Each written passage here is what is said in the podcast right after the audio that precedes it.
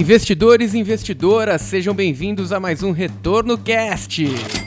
Meu nome é Luiz Felipe Vieira e derivativo do leite é, é o queijo. O meu nome é Su Wei. Pode me seguir nas redes sociais, Mestres Derivativos, tá? E a minha frase de abertura seria: A vida é breve demais. Tudo ocorre muito depressa. Não dá tempo de entender toda a relação que existe entre os acontecimentos. Fiquei até com vergonha de falar minha frase.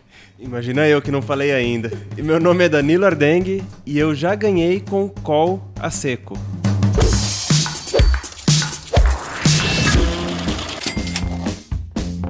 E no tema de hoje, derivativos, a digitalização da riqueza.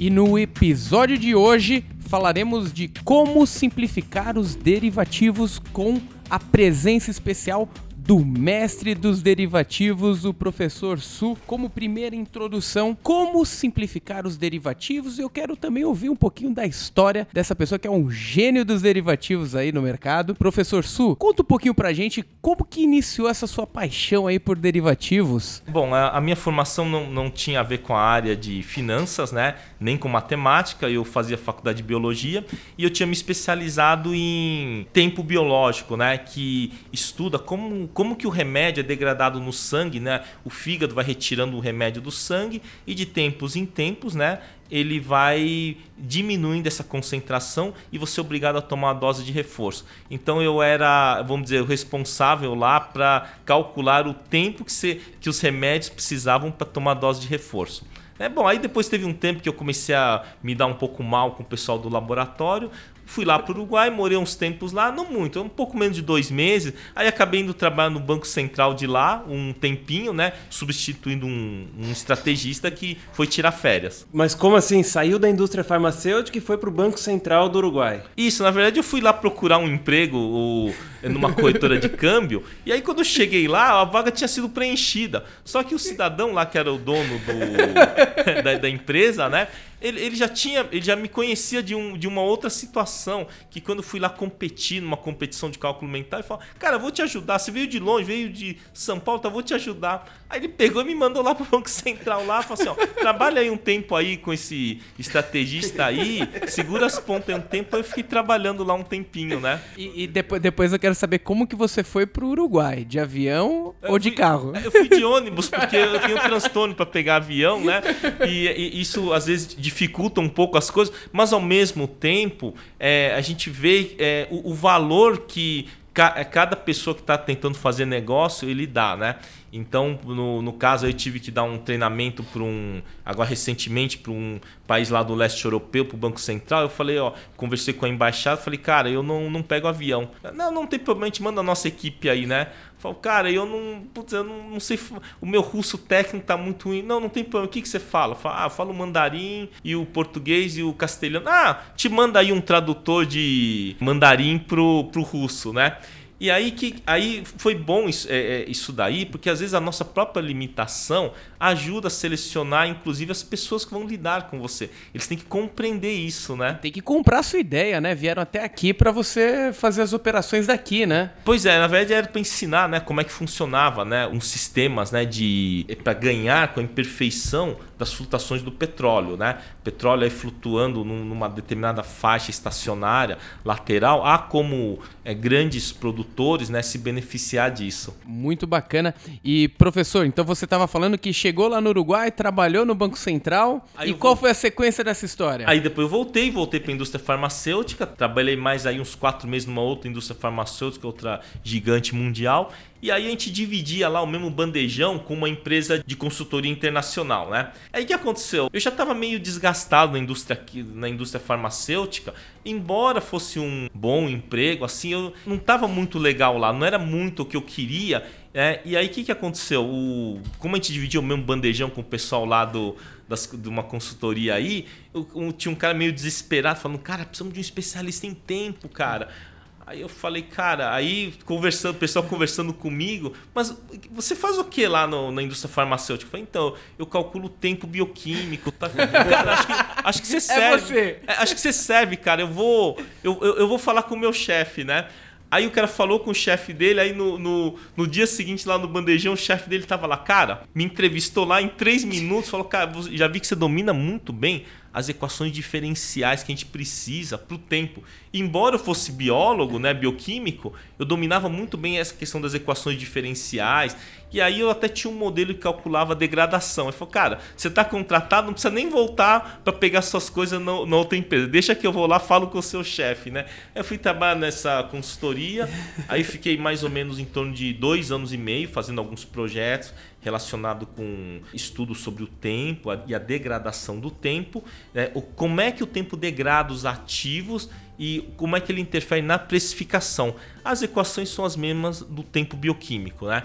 E aí eu trabalhei uns dois anos e meio, aí eles estavam desligando uma divisão que eu estava trabalhando e aí eu tinha uns clientes lá que eu atendia e o próprio meu chefe falou assim: olha, esses clientes a gente vai acabar perdendo mesmo, né? Pô, pega aí, faz um acordo com eles. E aí eu comecei a trabalhar basicamente com consultoria na área de finanças, especializado em tempo. E agora entrando no, no tema simplificação dos derivativos. Su, qual que é o, o conceito de fato dos derivativos? Eles estão para proteger o investidor? Eles estão para especular? Qual, qual que é o, a sua visão? Ah, então, os derivativos a gente pode pensar assim, né? O que é um derivado do, da soja? O farelo de soja, é a torta de soja é um derivado, né? Então o derivativo é esse conceito mesmo, o derivativo físico está relacionado com o quê? Com o processamento da sua matéria-prima principal.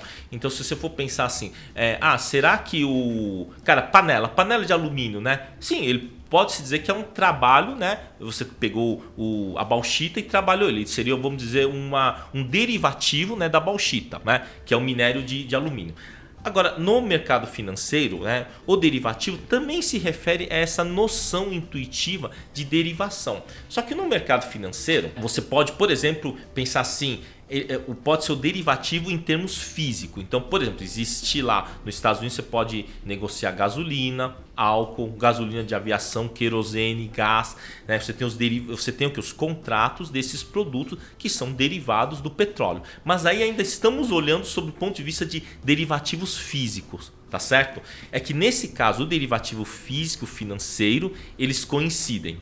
Tá? Ou seja, gasolina é um derivado do petróleo. Tá? Agora existem os, os, derivativos estritamente financeiros, né? que a gente não sei se cabe uma classificação, né? mas ele não precisa ter a, não precisa estar relacionado com o derivado físico. Não, até usando como exemplo o que eu falei na minha frase, né? O derivativo do, do leite é o queijo. e, e, professor Su, o, também tem os derivativos financeiros, né? Então, por exemplo, vamos pensar numa ação, por exemplo. Uma ação que hoje vale 30 reais, certamente não vai valer 30 reais daqui a um ano. E se eu quiser comprar essa ação daqui a um ano, eu posso fazer uma operação chamada operação de termo. Eu dou uma parte do dinheiro e me comprometo a comprar essa ação por 30 reais mais os juros do período. Vamos supor os juros do período 5%. Então eu me proponho a comprar 31,50 essa ação. Isso é um derivativo. Né? É um futuro, na verdade. É, é, mas aqui no Brasil a gente fala, chama isso de derivativo também. Agora vamos pensar numa outra situação. Eu sou um grande consumidor de milho e eu tenho um problema. Eu falo assim: olha, cara, o milho acima de 40 me quebra. Até 40 eu posso pagar. Né? Então eu gostaria de fazer, de comprar um contrato com barreira no 40, ou seja, na pior das hipóteses, o máximo que eu vou ter que pagar na saca de milho é 40. Então aí você pode comprar uma opção de milho no 40. Então suponha que o milho, né, agora não, não, seria o caso, porque o milho deu uma boa subida. Mas vamos pensar que fosse 50, tá? Então eu quero comprar uma opção no 50. Então eu vou lá, eu vou no mercado, existe esse contrato no mercado, eu quero comprar uma opção de milho, opção de compra de milho de 50 reais para junho de 2020, tá? Então em junho de 2020 só pode acontecer duas coisas. Ou está acima de 50 ou abaixo de 50. Se tiver acima de 50, essa minha opção de compra me dá o direito de executar o vendedor a 50. Ele é obrigado a me fornecer o saco de milho a 50. Não precisa ser físico, pode ser só pelo acerto da diferença. E agora, e se não chegar no 50, tiver 35 a saca de milho? Eu perco aquele prêmio da opção, vamos supor que eu tenha pago dois reais por saca, eu perco esses dois reais, mas eu pago baratinho o meu milho para eu produzir lá o meu cornflakes. Mas tem um exemplo que eu costumo usar muito aqui para falar sobre opções também, já trazendo para o mundo real da maioria das pessoas, até quem não está no mercado financeiro, que seria uma opção de compra de imóvel. Então hoje nós estamos num cenário que o preço dos imóveis está subindo, o mercado está otimista com preços de imóveis. E eu quero lá comprar um apartamento num bairro que eu gosto aqui, achei uma oportunidade, tem uma pessoa interessada em vender, mas eu não tenho dinheiro agora para comprar esse apartamento. Então o que eu posso fazer? Eu posso abordar essa pessoa e perguntar: olha, Fulano, Luiz, Luiz, o apartamento é teu. Você quer me vender esse apartamento daqui um ano por 500 mil reais. Aí o Luiz falou, ó, daqui um ano, hoje tá valendo uns 480, 500 mil reais é um preço bom. Pô, legal, então vamos fazer um contrato aqui de opção de compra, que eu vou ter uma opção de comprar esse imóvel daqui um ano por 500 mil reais do Luiz. E nesse contrato eu pago um valor pro Luiz, que é o prêmio, que vamos supor que seja 20 mil reais, é um sinal. É a garantia da fixação do contrato ali, Exato. Né? O contrato está executado. Se eu não quiser depois, o Luiz fica com esse dinheiro. É um prêmio para ele. E aí tá, chegou lá, passou um ano, eu estava correto. O imóvel subiu o preço, aquele apartamento do Luiz vale 600 mil reais. E, pô, mas ele tem um contrato ali, uma opção, que ele tem que vender por 500 mil reais se eu quiser comprar. E agora eu quero comprar, Luiz. Agora você vai me vender por 500 mil. Você deixou de ganhar uma grana nesse seu imóvel aí. Agora eu me dei bem. Mas também poderia acontecer o cenário contrário. Poderia acontecer o cenário de, ó, o imóvel do Luiz caiu para 400 mil reais reais, montaram uma balada ao lado, algo que desvalorizou o imóvel, e ele caiu para 400 mil reais. Nesse cenário, eu perdi aqueles 20 mil reais que eu dei para ele no início, quando a gente celebrou o contrato. Então, como eu tinha uma opção, eu não tenho obrigação de comprar o imóvel. Mas quando o valor está maior, o Luiz ele tem a obrigação de vender se eu quiser executar a minha opção. E esse tipo de exemplo, Danilo, é legal porque traz as pessoas que não estão familiarizadas com o mercado financeiro para questões reais do dia a dia, né? Acaba até facilitando o entendimento. Exatamente, é isso aí. Isso, na verdade, é nessa função, né, esse, esse, derivativo, opção de compra, ele geralmente tem função para proteger o, o, o comprador. Tá? O comprador que tem a necessidade de consumo. Muitas empresas quebraram aí no, na alta do minério de, de ferro porque a Vale vendia o minério de ferro aqui no Brasil a 15 dólares a tonelada. Quando foi para o mercado internacional em 2007, 2006, com o grande boom das commodities, chegou a 170, 180 dólares a tonelada. Aí o cara lá que é produtor de autopeça, ele, ele tem lá o contrato com a Volkswagen, com a Ford em o quê?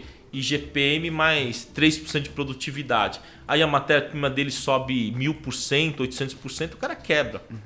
Tá certo? Aí vai falar, pô, mas aí podiam ter dado um jeito. Não, a lei, o contrato é feito para proteger quem foi lesado, não quem fez um mau negócio ou quem não soube fazer o hedge no mercado futuro. Quem não então, se deriva... protegeu, né? Isso, o derivativo serve para fazer hedge, né? E tem esse caso, por exemplo, do milho. Se eu, por exemplo, não precisa nem ser opção, pode ser, por exemplo, contrato futuro. O contrato futuro, imagina a seguinte situação: eu, eu produzo flocos de milho e compro milho para produzir. Aí o, o milho a 40, a 50 eu tenho ganho. Então, eu vou lá no mercado futuro e garanto o meu preço do milho, por exemplo, a 50. Aí no ano seguinte o milho vai para 100, eu tenho direito de comprar nos 50. Ótimo. Eu, eu ganho, eu tenho minha margem e o agricultor também tem a margem dele, porque na hora que ele foi vender o milho a 50, é, ele já tinha que ter previsto que o custo dele era inferior a 50. Aí naquele ano, entre aspas, né, financeiramente eu que comprei o milho a 50 ganhei e quem vendeu perdeu. Aí no ano seguinte, suponha que o milho caia para 30, mas eu não comprei uma opção, comprei um contrato futuro. Eu sou obrigado a honrar 50 e o vendedor, né, do milho vai me entregar 50. Bom, enfim, então isso resolveu o problema. Vamos supor que fosse diferente. Eu não tenho proteção e nem o vendedor. Aí o milho foi para 100. Aí o vendedor lá esfregando as mãos. Comeu. Agora é minha vez de lavar a égua, né?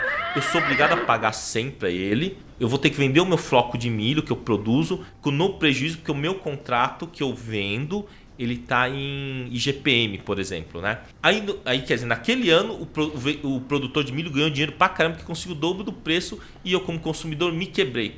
Aí no ano seguinte é a vez do produtor quebrar porque ele não tem para quem vender porque a minha indústria fechou. Então, quando você não tem o derivativo de proteção, a relação entre o consumidor e o produtor pode ser extremamente desgastante e tensa, e isso vai, em alguns momentos, essa incerteza, essa volatilidade, ou quebra um lado ou quebra o outro, e a economia se arrebenta. Então, o, a, a bolsa de mercadorias de valores, a última coisa que ela faz é produzir valor. O que ela faz é transferir risco.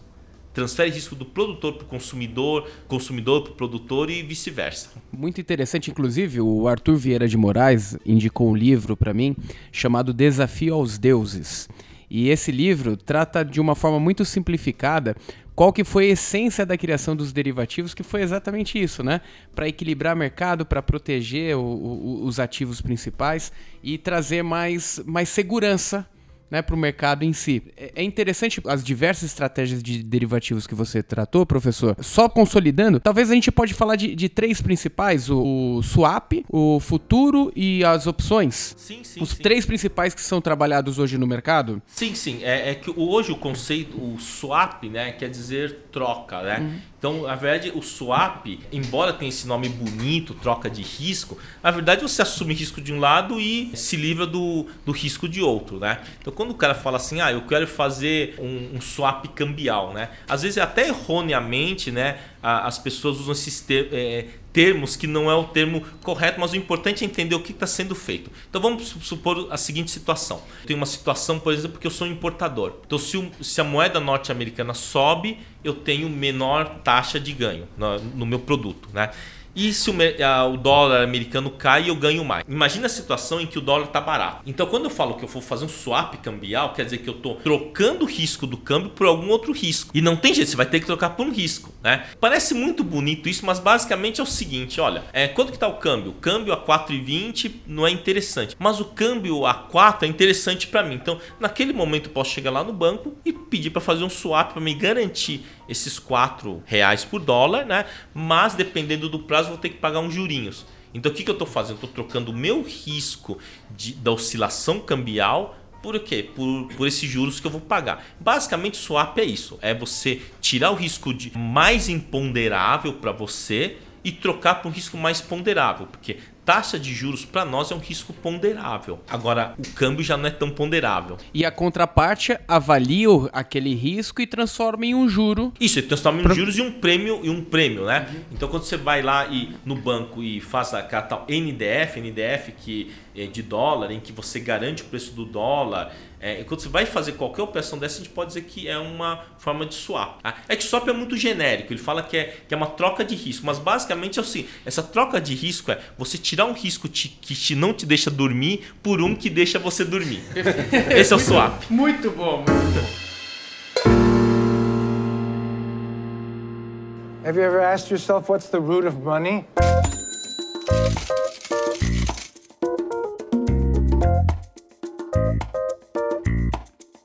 Então, entrando para o segundo bloco, nesse momento nós queremos falar um pouco do caminho dos derivativos até aqui e se os derivativos devem ser os investimentos do futuro. Mas antes de você falar, professor Su, eu queria ouvir um pouquinho do Danilo, que no início ele falou uma frase que já operou com call seca e eu queria entender um pouquinho de primeiro, né, para quem está ouvindo não conhece esse tipo de operação, como funciona na prática e que história foi essa? Por que você entrou nessa, Danilo? Bom, eu vou contar, mas não repitam isso em casa, hein, pessoal? é... é o seguinte, eu conhecia pouco de mercado, estava começando a estudar, queria comprar algumas ações. No momento a gente estava num boom de commodities ainda, então Vale subindo, Petrobras subindo, tava, todas as empresas estavam subindo. E aí eu achei uma opção de compra de Vale, Vale do Rio Doce, era Vale do Rio Doce, num valor um pouco acima do que ela estava sendo negociada no momento. Então ela estava ali no, na casa dos 27, 28, não me lembro exatamente o preço, mas valor fictício aqui, tá? E ela chegou ali, depois de umas duas, três semanas, ela chegou a 32. Só que antes dela chegar, eu comprei uma opção que estava muito baratinha, paguei em torno de 10, 12 centavos, em opções de compra dessa ação. Então, do mesmo jeito no imóvel que eu tinha uma opção de comprar aquela ação, de comprar aquele imóvel, quando eu cheguei a comprar essa opção de ação, eu posso comprar a ação pelo preço que eu negociei. E o que acontece? Eu comprei ela e fiquei esperando. Eu poderia perder tudo que eu coloquei, que seria meu prêmio, mas eu dei sorte e a ação subiu e chegou bem perto do valor que eu tinha. Então, depois que eu multipliquei por 10 o valor que eu tinha investido, que era um valor baixíssimo, eu vendi e coloquei o dinheiro no bolso. Mas como nem toda história de quando a gente entra no mercado é muito boa, eu quis repetir porque Pô, agora eu já sei operar opções a seco, então eu vou comprar muito mais conheço, opções. Conheço tudo do mercado. Agora conheço sei tudo. É igual os especialistas no mercado de alta agora, né? E aí eu entreguei de volta o meu dinheiro. E aí eu comecei a refletir e falei, é, acho que não é para mim esse negócio agora, né? Então depois dessa bela explicação aí do Danilo, até para clarear aí para os nossos ouvintes do Retorno Cast, agora sim, professor Su, queria saber de você o caminho até aqui dos derivativos e se os derivativos devem ser os investimentos do futuro. Então, nós podemos ver que nós tivemos, no, no meu entender, né, o mundo financeiro ele pode ser dividido é, basicamente né, em três momentos cruciais onde houve uma inversão. Uma inversão, não vamos dizer que mudou. Mudou 1929, né, com a grande, a grande depressão, em que muita gente fala assim que naquele dia o, o mercado caiu mais de 10% e aquilo foi o pior dia. Não, não foi o pior dia. Porque o Don Jones lá estava a 290 pontos, caiu para 260 e dois anos depois estava 26 pontos. Então, no, o pior dia não foi aquele dia, aquele dia fatídico lá. Depois ficou bem ruim durante os dois anos seguintes. Muitas empresas fecharam, né? Bom, então, aquele lá mostrou que o mundo não era tão seguro e não era tão pujante quanto se imaginava. Um outro momento que eu acho que mudou bastante o conceito sobre derivativos foi na crise do petróleo dos anos 70. 1968, 1969, né? Que aí o que aconteceu? Até então, o petróleo, dizem que um barril de petróleo custava o mesmo que uma, que uma garrafa de água Perrier. Bom, dizem isso, eu não sei, na época eu tinha acho que dois anos, eu não, não lembro, não lembro, não era da minha cultura. Mas a gente ouve falar isso, pelo, porque eu trabalhei para grandes players do petróleo, eles falavam isso, então eu vou acreditar que os meus chefes me estavam dizendo a verdade, né? Aí o que, que, acontecia? O petróleo, até então, talvez também pelos custos de extração eram mais baratos, né? Muitos países têm, têm um petróleo boiando lá no, nas suas terras, tem um custo de extração barato, então realmente era uma coisa muito barata. E outra, ele era conceituado como algo infinito. Por quê? Porque a população era pequena e não tinha muito gasto. Então você imagina, né? Um, que a gente tem uma mesa, deve ter uma, um, um, sei lá, um bolo de 50 centímetros em cima de uma mesa grande. Se você for olhar para você, aquilo é infinito, você não vai conseguir comer aquilo aquilo. E o petróleo é mais ou menos isso, aí até 1960, mais ou menos. Embora tivesse um, um, grande impulso a partir da Segunda Guerra, o petróleo ainda né, era o quê? Era mal mapeado, sabia-se pouco do petróleo, e os países que tinham petróleo em abundância, né, como a Arábia Saudita e a Venezuela, eles estavam sempre entre os países mais ricos do mundo. Ah, inclusive a Venezuela já foi o quarto país mais rico do mundo, a Estônia já foi, é, acho que o quinto país mais rico do mundo, por quê? Por conta do petróleo que eles tinham lá. E também a Estônia ela tem uma história aí de, de serem grandes empreendedores, né? Tal. Bom, enfim. E o que aconteceu? Depois de, do, dos, anos, é, dos anos 70, né, isso tudo mudou. Porque o primeiro choque, esse choque do petróleo dos anos 70 lá, com, com aquela guerra dos seis dias, né? O, o endurecimento né? do, é, do, do, pessoal do OPEP em relação ao, ao Ocidente. Começou a acontecer. Você teve aqui, pelo, é, no, é, a, a, humanidade foi o primeiro momento que a humanidade percebeu que a matriz energética estava na mão de poucas pessoas. E como era muito barato o petróleo, né, grandes empresas petrolíferas, eles não, não investiam na prospecção. Eles investiam só na distribuição, porque a prospecção era barata em alguns lugares. Foi depois desse, desse choque do petróleo, em que o petróleo começou a subir, teve uma escalada grande o petróleo, que o mundo começou a mudar e aí, nesse momento, os derivativos passaram a ser importantes principalmente para os grandes consumidores de energia. Antes de você continuar, professor Su, é até interessante a gente ver que, paralelamente a essa história, os derivativos fazem parte de uma, uma cadeia de, de, de proteção mesmo para o investidor, na grande maioria das vezes, né? E a evolução também do sistema como um todo, porque não só a parte de derivativos evoluiu ao longo desse caminho, como também alguns sistemas de segurança. Inclusive, tem, tem alguns corners históricos aí, e o Danilo estava falando para mim no, no off também nenhum relacionado na, na crise de 29, né? Tem uma pessoa muito famosa na crise de 29, que foi um operador bem conhecido nos Estados Unidos, que é o Jesse Livermore. Ele escreveu um livro chamado Reminiscências de um Especulador Financeiro. Quem ainda não leu e só conhece o mercado de alta que nós estamos agora, por favor, leia. Esse livro vai vai te ensinar muita coisa. Mas em 29 ele via que o mercado estava todo muito otimista, o taxista ganhando dinheiro com bolsa, enfim, todo mundo ganhando dinheiro no, no mercado de ações. E ele começou a montar uma opção, uma, uma opção não, desculpa. Ele começou a montar uma operação em mais de 100 corretoras diferentes para ficar vendido na bolsa. E aí para vender ele não, enfim, coloca uma garantia e monta uma operação vendida. Chegou ao ponto que um pouco antes da crise de 29 ele estava muito vendido no mercado. E aí o mercado despencou de um dia para o outro. E nisso ele ganhou muito dinheiro. Só que esse dinheiro que ele ganhou, ele começou a vender mais ainda. E aí ele começou a ganhar cada vez mais dinheiro. E tava indo, ele achava que ia tudo pro buraco mesmo, que ia acabar tudo. Até que chegou no momento que até os próprios bancos se reuniram para conversar com ele e explicar, cara, se você continuar vendendo infinito aqui, vai quebrar o mercado inteiro. Não vai ter mercado mais para ninguém operar. Você tem que Nem você vai ter mais dinheiro. nem né? você vai conseguir receber mais. E aí, enfim, essa é uma história resumida de como ele operou na crise de 29. Depois procurem no livro, a história é muito legal, muito legal mesmo. Tem até alguns figurões ali, o JP Morgan, tem algumas pessoas aí que estavam no mercado nessa época. E aí, ô Luiz, você perguntou da história, sabe quanto que ele ganhou nessa operação? Quanto? Cerca de 100 milhões de dólares Na época. na época. É, e voltando, você estava falando do primeiro choque, né, professor Su? Isso, na verdade, você tinha aí majoritariamente, né, nos anos 70, o quê? Usinas termoelétricas que queimavam diesel para produzir eletricidade. É um negócio absurdo. Pô, aquilo é um ouro negro, tá louco? Você vai, vai queimar o petróleo lá. É, imagina o petróleo lá, naquele tempo lá, primeiro choque, chegando aí perto dos 15, 16 dólares. Uma coisa que o cara que estava acostumado a pagar um dólar e meio, dois dólares o barril. Então você imagina a situação, né? Então, a- naquele momento, eu acho que o mundo começou a perceber a importância dos derivativos como instrumento de defesa, tá?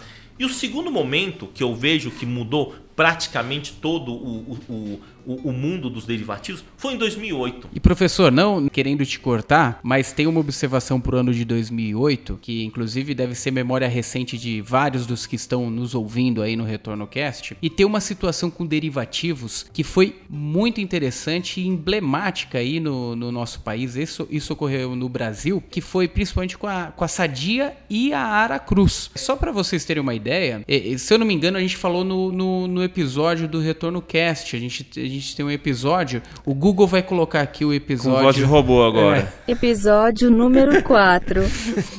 Mas já, já abordamos isso no, esse assunto no Retorno Cast, que eles começaram a operar derivativos de dólar.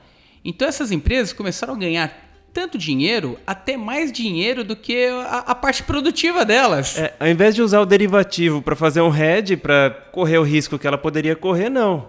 Tô ganhando dinheiro com isso, vou continuar operando para ganhar dinheiro com dólar.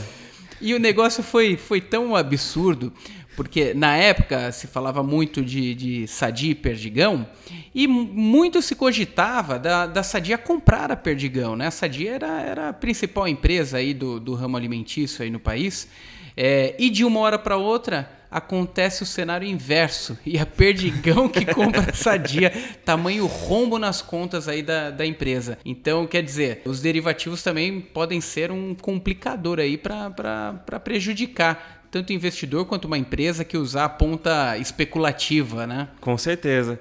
E parece que recentemente tem algum caso novo ali com derivativo neles também, né? Na, na Sadia, Perdigão agora. Tem que dar uma pesquisada ali depois, mas procurem na internet vocês vão encontrar. Será que recontrataram o, o, o CFO? Não sei.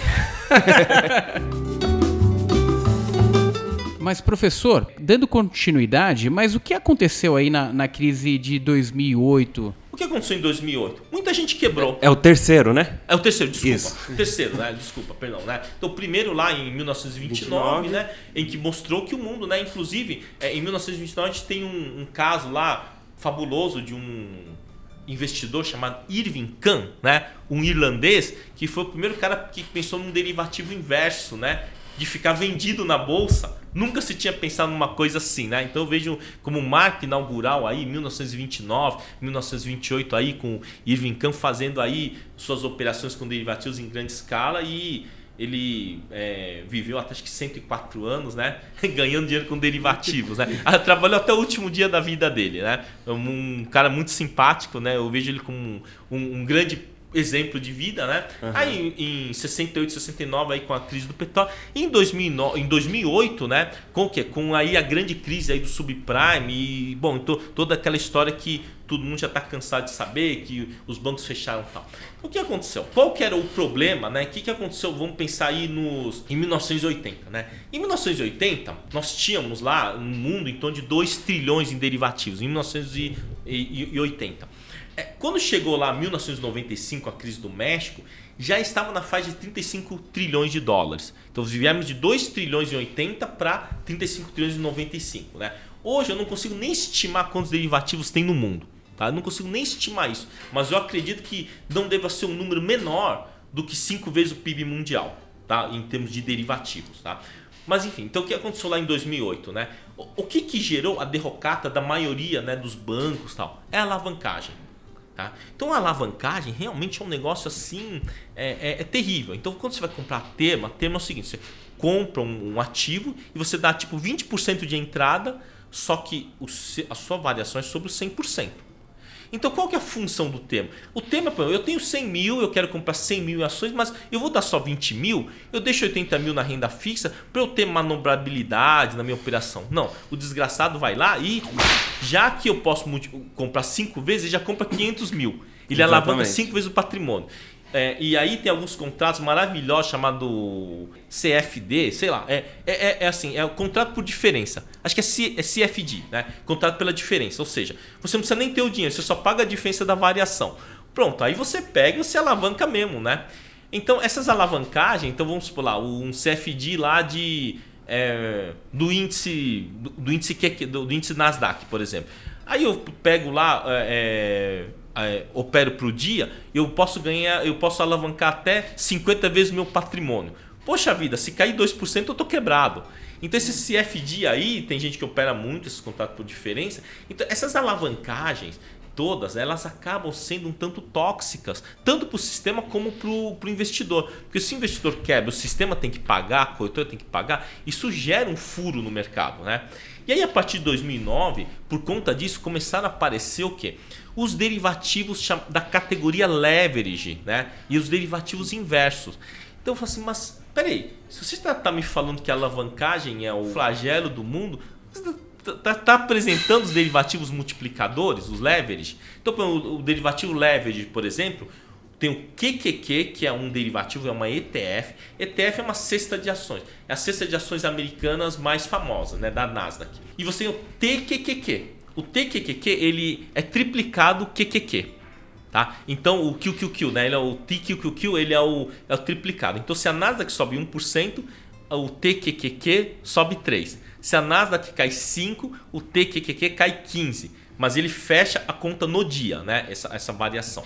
E aí, assim, mas a alavancagem não piorou? Não piorou, melhorou.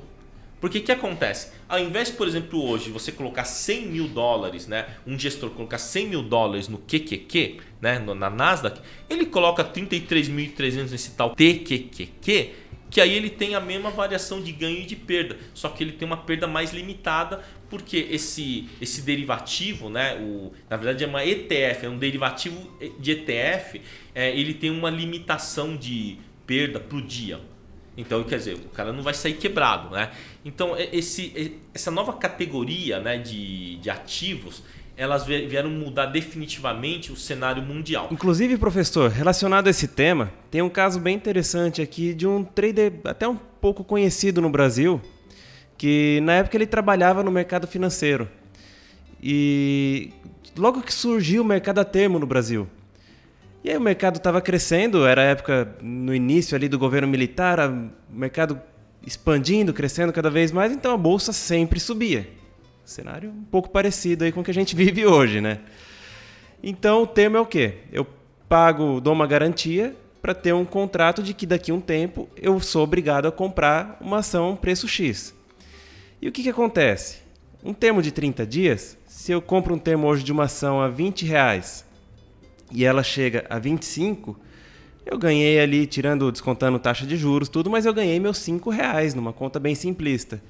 E aí eu coloco esse lucro no bolso, sem, ter, sem necessidade de investir esses 20 reais por ação, investimento é bem menor, que é só uma garantia para o termo. E, enfim, vou montando uma nova operação logo em seguida. E o, o trader que eu estou falando, talvez algumas pessoas que estão nos ouvindo conhecem. Ele até publica a história dele, que é o Márcio Noronha, um amigo nosso aqui já de longa data. E o Márcio ele estava contando para gente um pouco da, enfim, de como ele estava operando nesse mercado. E simplesmente ele não conhecia nada. Ele ia dobrando a aposta quando dava prejuízo. E aí, por exemplo, comprei 20 mil agora, 40 mil no próximo porque eu tive prejuízo, então 80 mil no outro, e aí realizava lucro. Colocava o dinheiro no bolso. E aí o mercado sempre estava indo assim, por vários anos. Ele chegou a ter alguns milhões de dólares, comprava obra de arte, comprava, comprava de tudo assim. Até que ele continuou nessa de dobrar a aposta para cada vez que ele ia errando, e o mercado continuou caindo. E aí, ele não só perdeu tudo que ele tinha apostado, mas ele perdeu praticamente todo o patrimônio que ele tinha construído até então. Os quadros, obra de arte, ele teve que vender para conseguir dinheiro para sobreviver até. Então ele se retirou do mercado durante um tempo depois disso. Foi, Foi refletir. plantar, foi plantar alface, plantar alface. É, foi refletir mesmo. Foi refletir. E aí, depois de um bom tempo, ele voltou, mas ele nunca mais correu tanto risco quanto ele tinha corrido Da- naquela daí época. que surgiu a expressão, vai plantar alface. Não sei.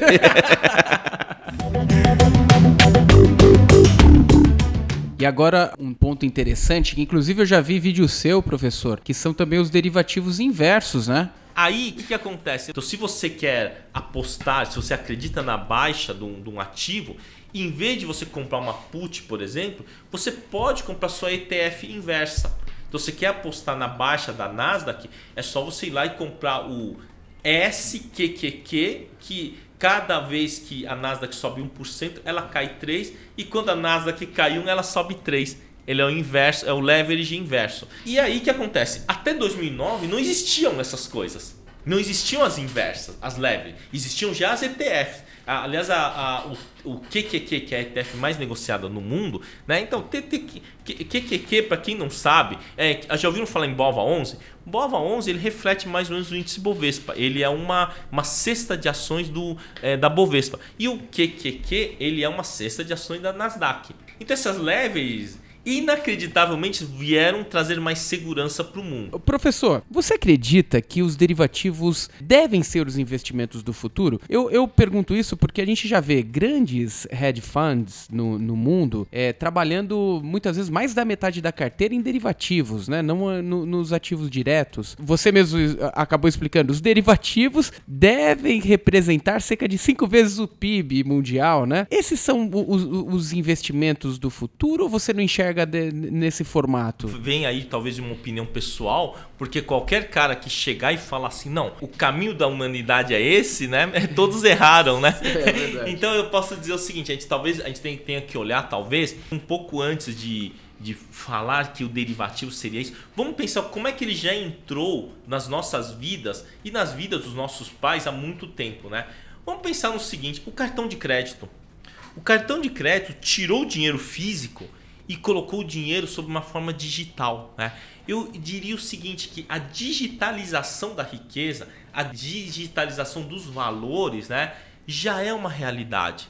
Já é uma realidade. Quando você, no passado, até, até então, até num passado recente, quando você comprava uma ação, você ia lá na corretora e levava uma custódia para casa. Você comprava um bonde, você levava uma custódia, um papel lá, né? Feito geralmente pela Casa da Moeda. E tinha os cupomzinhos do lado para você destacar e pegar os juros mensalmente, semestralmente, né? Então isso daí praticamente é como se o dinheiro fosse todo físico, a riqueza era toda física. Né? Então esse processo de digitalização da riqueza, né?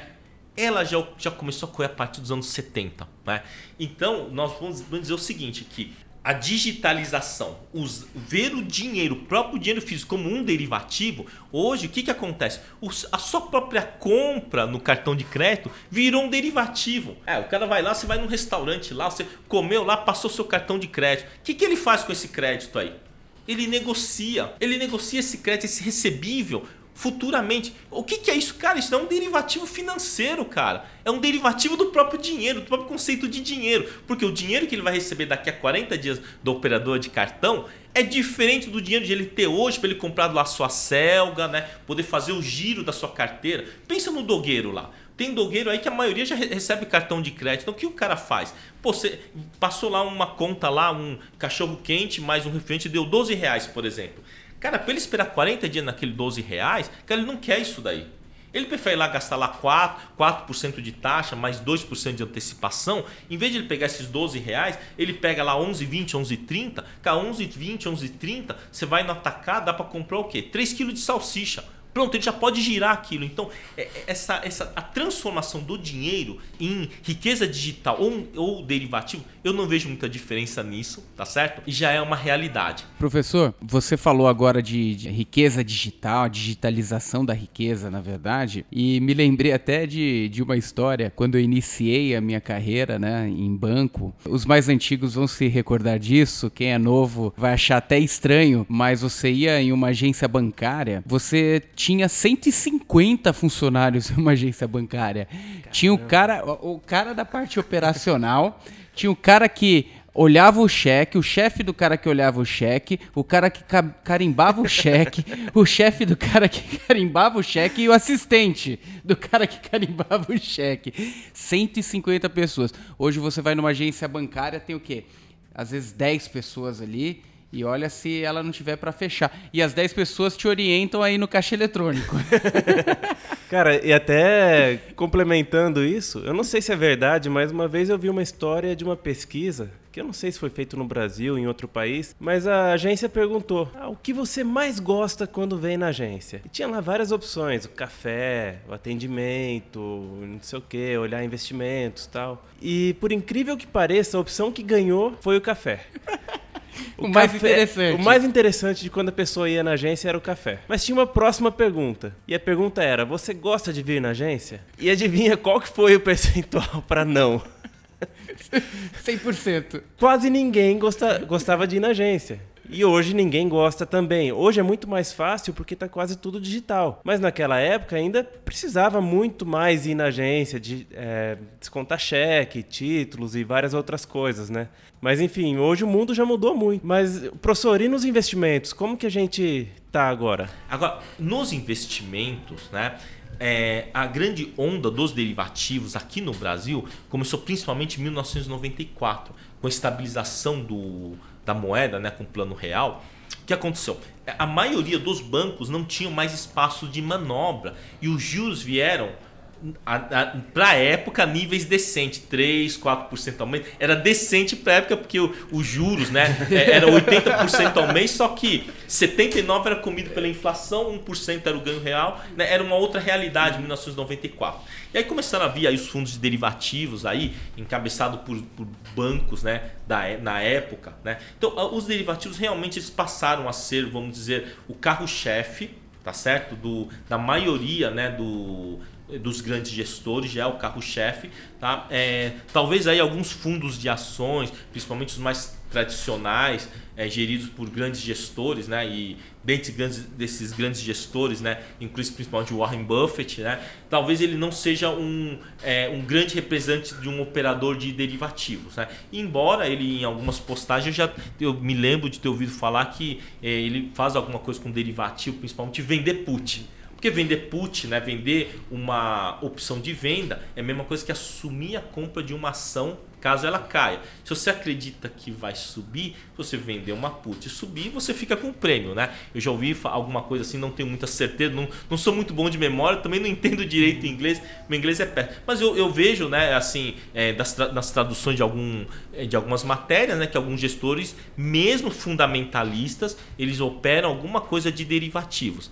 E existem os grandes ícones dos derivativos, como por exemplo o, o Jorge Soros, né, ele é um grande ícone dos derivativos, ele, vamos dizer que ele revolucionou o mundo do financeiro né, com, com, a, com, a, com, a, com, essa grande habilidade de operar os seus derivativos. Né? Inclusive, ele já quebrou lá, o, fez a Libra né, é, desvalorizar 30%, né, tudo isso através dos derivativos. Então, o poder dos derivativos na alavancagem ele é muito grande. Embora os perigos sejam muito grandes, eu vejo hoje o derivativo como não é, não tanto como um instrumento que eu pô, preciso aprender a mexer nisso tal. Não, você vai ser obrigado a mexer nisso. Você vai ser obrigado porque ele já é uma realidade.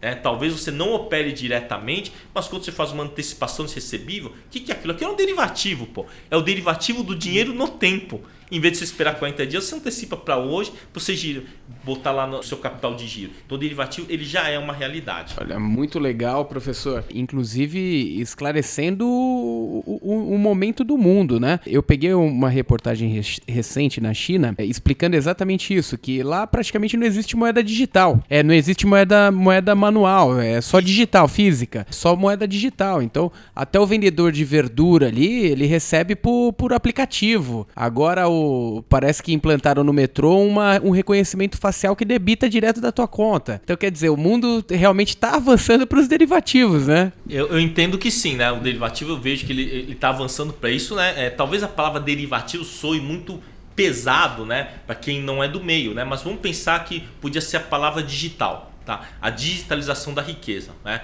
Eu vejo, eu falo assim que brincando assim, poxa, eu eu tô devendo, né, para escrever um livro para os meus seguidores, porque você tem lá, né, eu, eu sou um grande defensor, né, um entusiasta dessa, né, dessa questão da digitalização e dos derivativos, embora eu não seja da área de administração, mas eu vejo a mudança comportamental do mundo em função da digitalização da riqueza. Né? Então nós tivemos aí alguns livros que foram grandes marcos na época que foram lançados, por exemplo, A Era das Revoluções, de Eric Hobsbawm, eu acho um livro fantástico, ele pega a quebra dos paradigmas entre o mundo artesanal para o mundo industrial, é certo?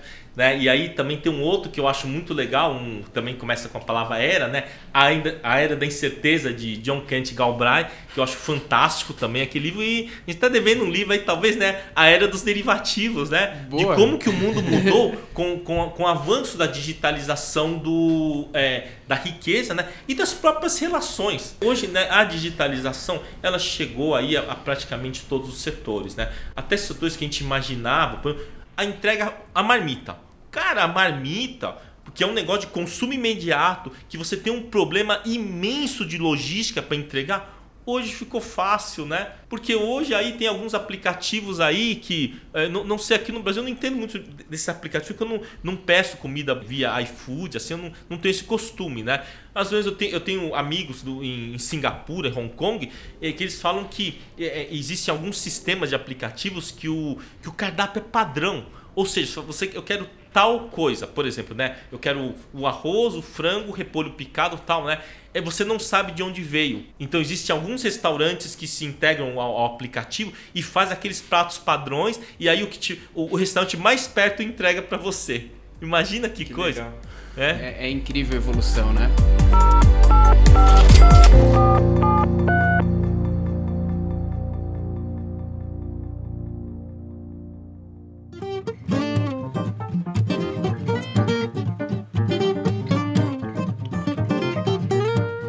Agora, indo para o terceiro e último bloco, é, falando dos derivativos na prática, para o ouvinte nosso, aquele que já investe uma carteira, como que é possível é, um investidor que eventualmente está com receio do, das estratégias em bolsa, é, de um possível, uma possível crise mundial, que sempre ronda né, os investidores que, que trabalham em, em renda variável, como que essas pessoas podem fazer através dos derivativos uma proteção de carteira. Essa, essa ideia de que o mundo pode acabar amanhã, né? Tivemos aí, acho que desde o começo da humanidade, talvez alguns milhões de, de previsões de que o mundo iria acabar em tal data, né? E o índice de E alguns acertaram, né?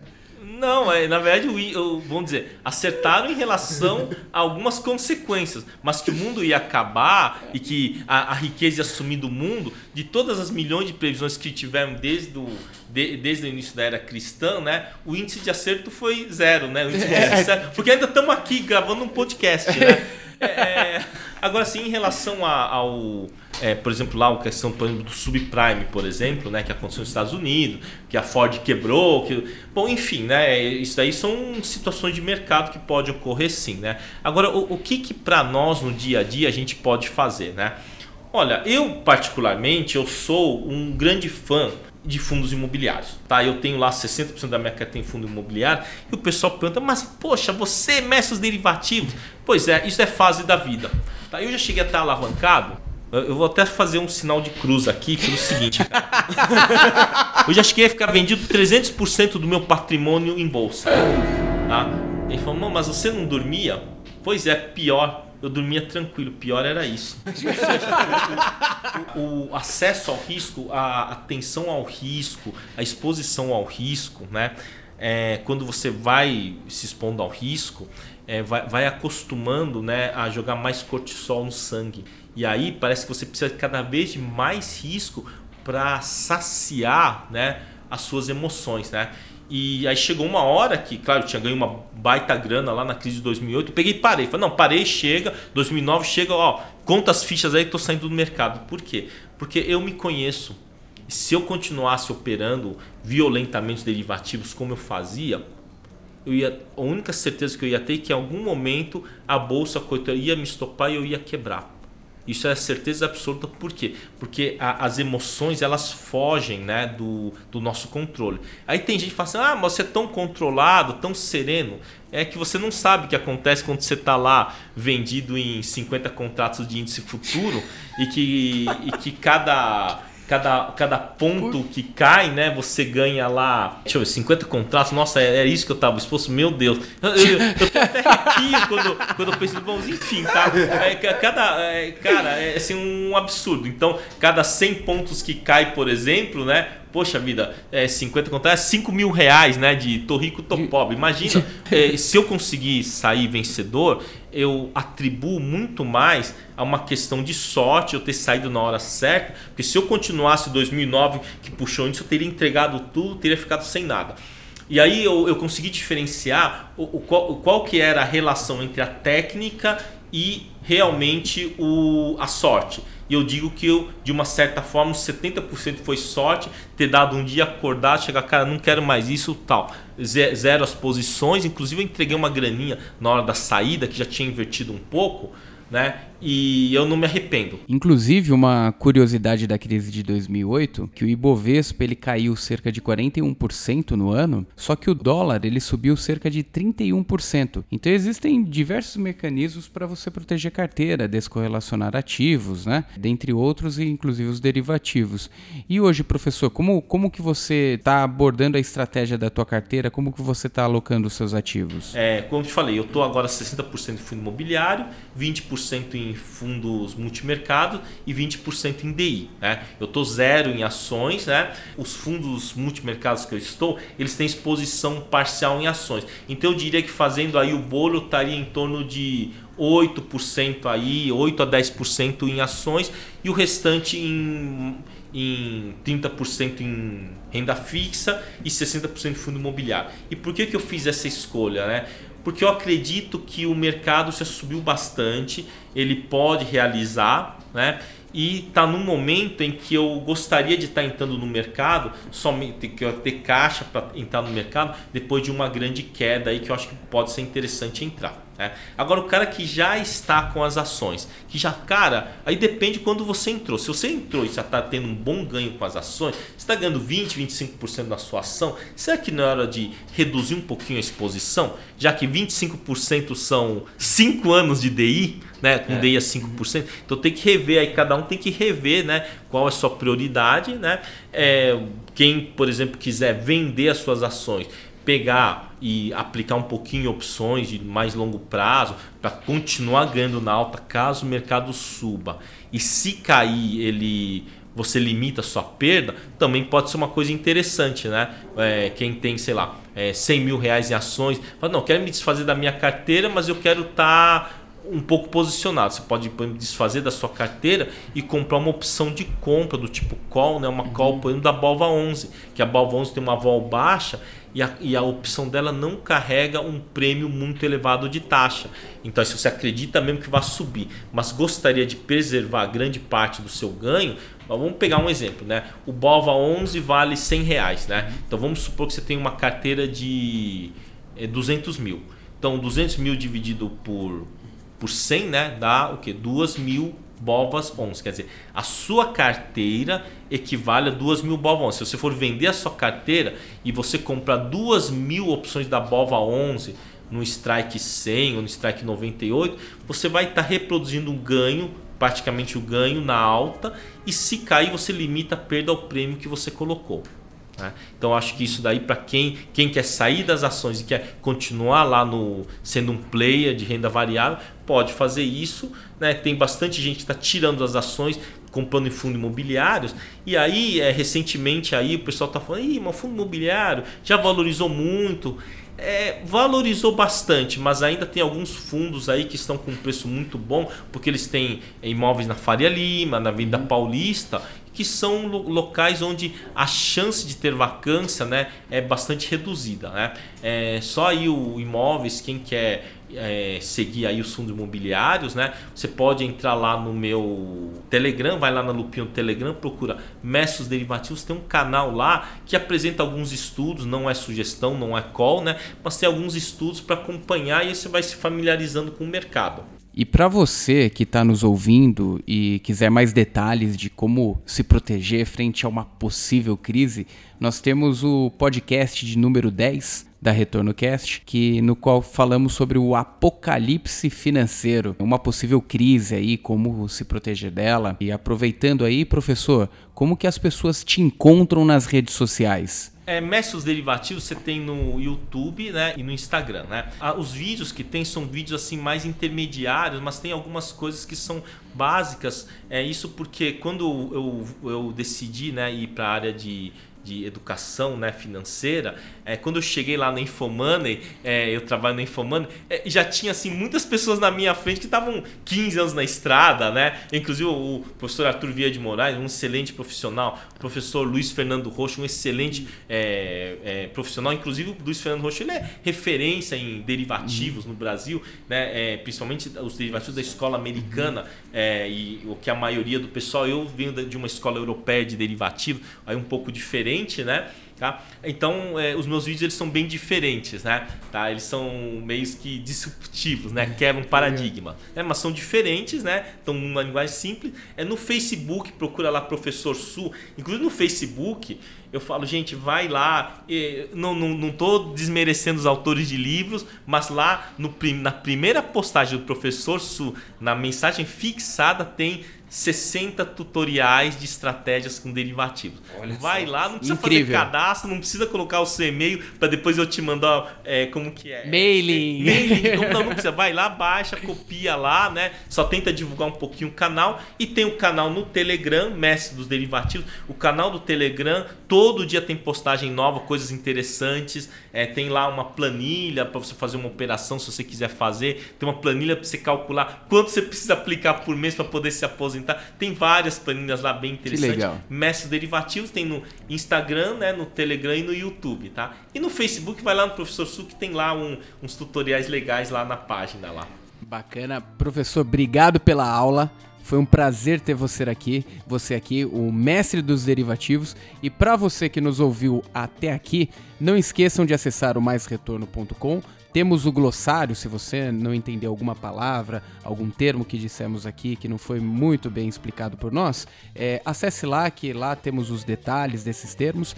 Se você quiser participar do nosso podcast, enviar alguma dúvida, é, dicas de temas para trabalharmos aqui, pessoas que vocês queriam ouvir aqui no nosso podcast, mandem e-mail para retornocast@maisretorno.com e até a próxima. Você ouviu Retorno Cast.